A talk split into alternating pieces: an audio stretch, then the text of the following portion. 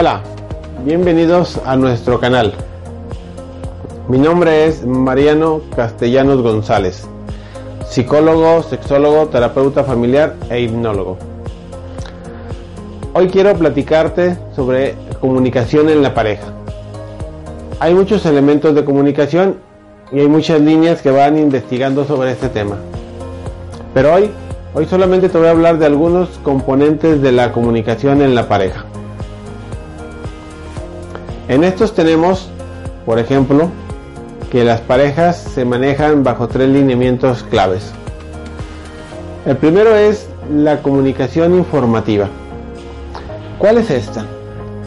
La comunicación informativa es aquella donde los cónyuges o la pareja solamente pasa información de un lado al otro, pero no pasa ningún tipo de ni de emoción, ni de expresión, ni de acción. Es comunicación nada más. Salgo a las 3, vengo a comer, los niños hicieron tal cosa, datos, información, información plana, sin ningún tipo de, emoción ni nada. Mm, como si fuera un informe básico de una persona que está entregándole a su jefe o a otro compañero datos, datos, datos y datos y nada más.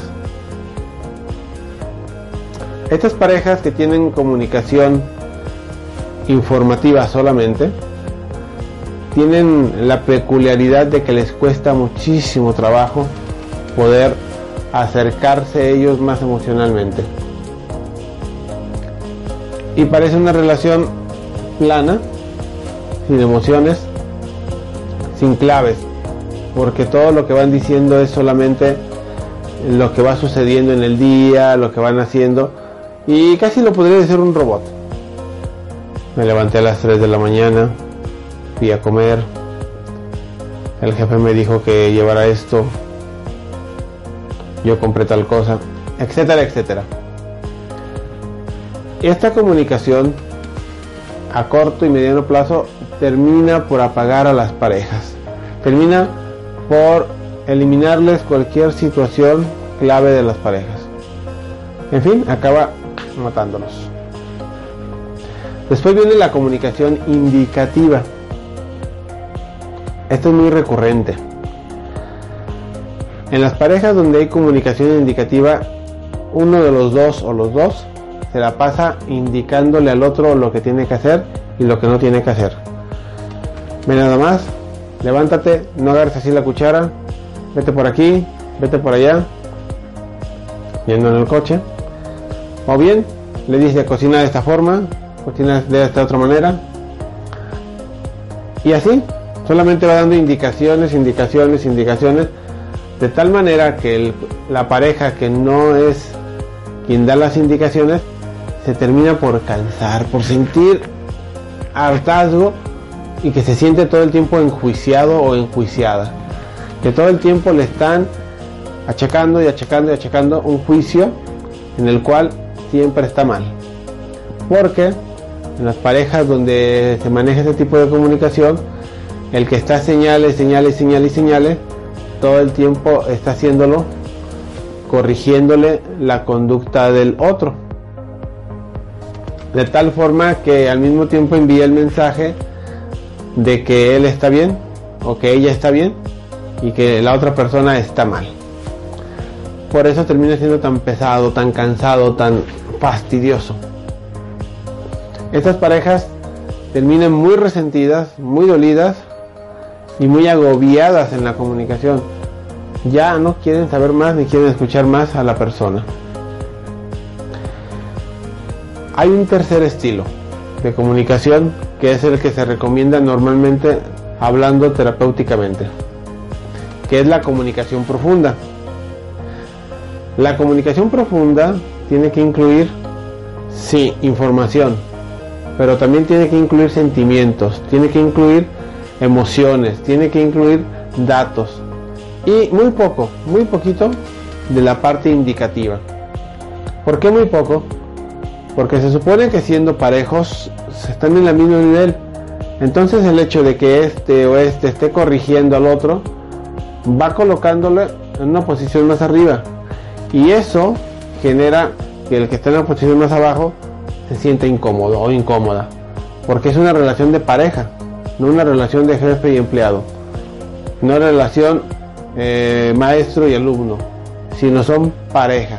Y al ser pareja están para caminar juntos, para ir al mismo nivel. Si las parejas logran comunicarse de forma profunda, estamos hablando que estas parejas van a tener información de lo que hacen día a día, pero también van a transmitir partes emocionales, cómo te encuentras, qué te gustó, qué no te gustó, qué te parece eso. Pido la opinión y la pareja la manda, pero es una opinión, no es una orden.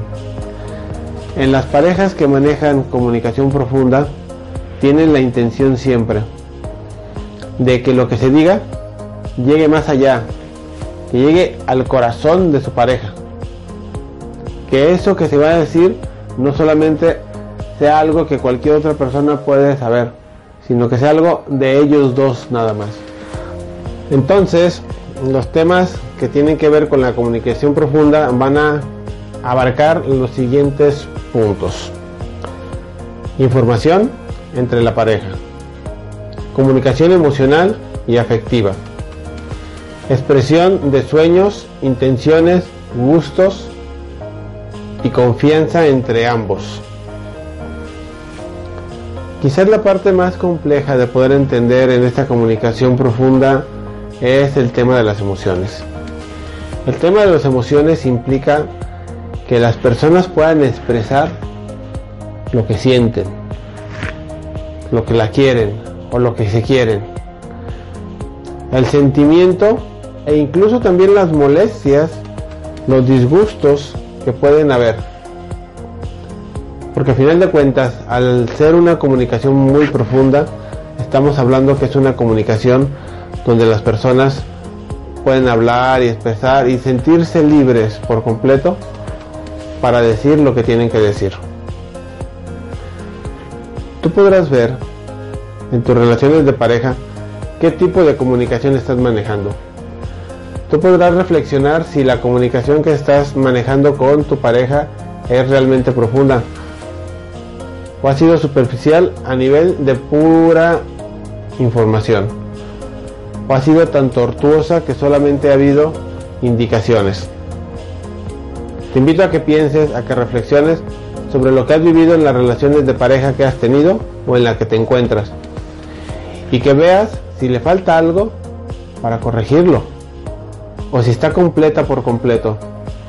Si están haciendo la unión adecuada y si están comunicando como debe de ser. Te invito a que reflexiones sobre esos aspectos que tú y tu pareja tienen que alcanzar, los dos, volviéndose totalmente parejos, al mismo nivel, caminando juntos, alcanzando los objetivos que quieren.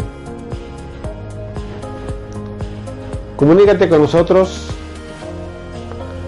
a nuestros canales de contacto. Mariano Castellanos González.com Mariano Castellanos González en Facebook arroba tf-mariano en Twitter. Y también tenemos el correo electrónico mariano castellanos gonzález gmail.com pero hay otras formas de comunicarte. Tenemos también la cuenta de Soluciones en Psicología en Facebook, la página web www.solucionesenpsicología.com. Tenemos también para ti Soluciones SIC en Twitter y en Instagram. Búscanos, contáctate. Hasta la próxima.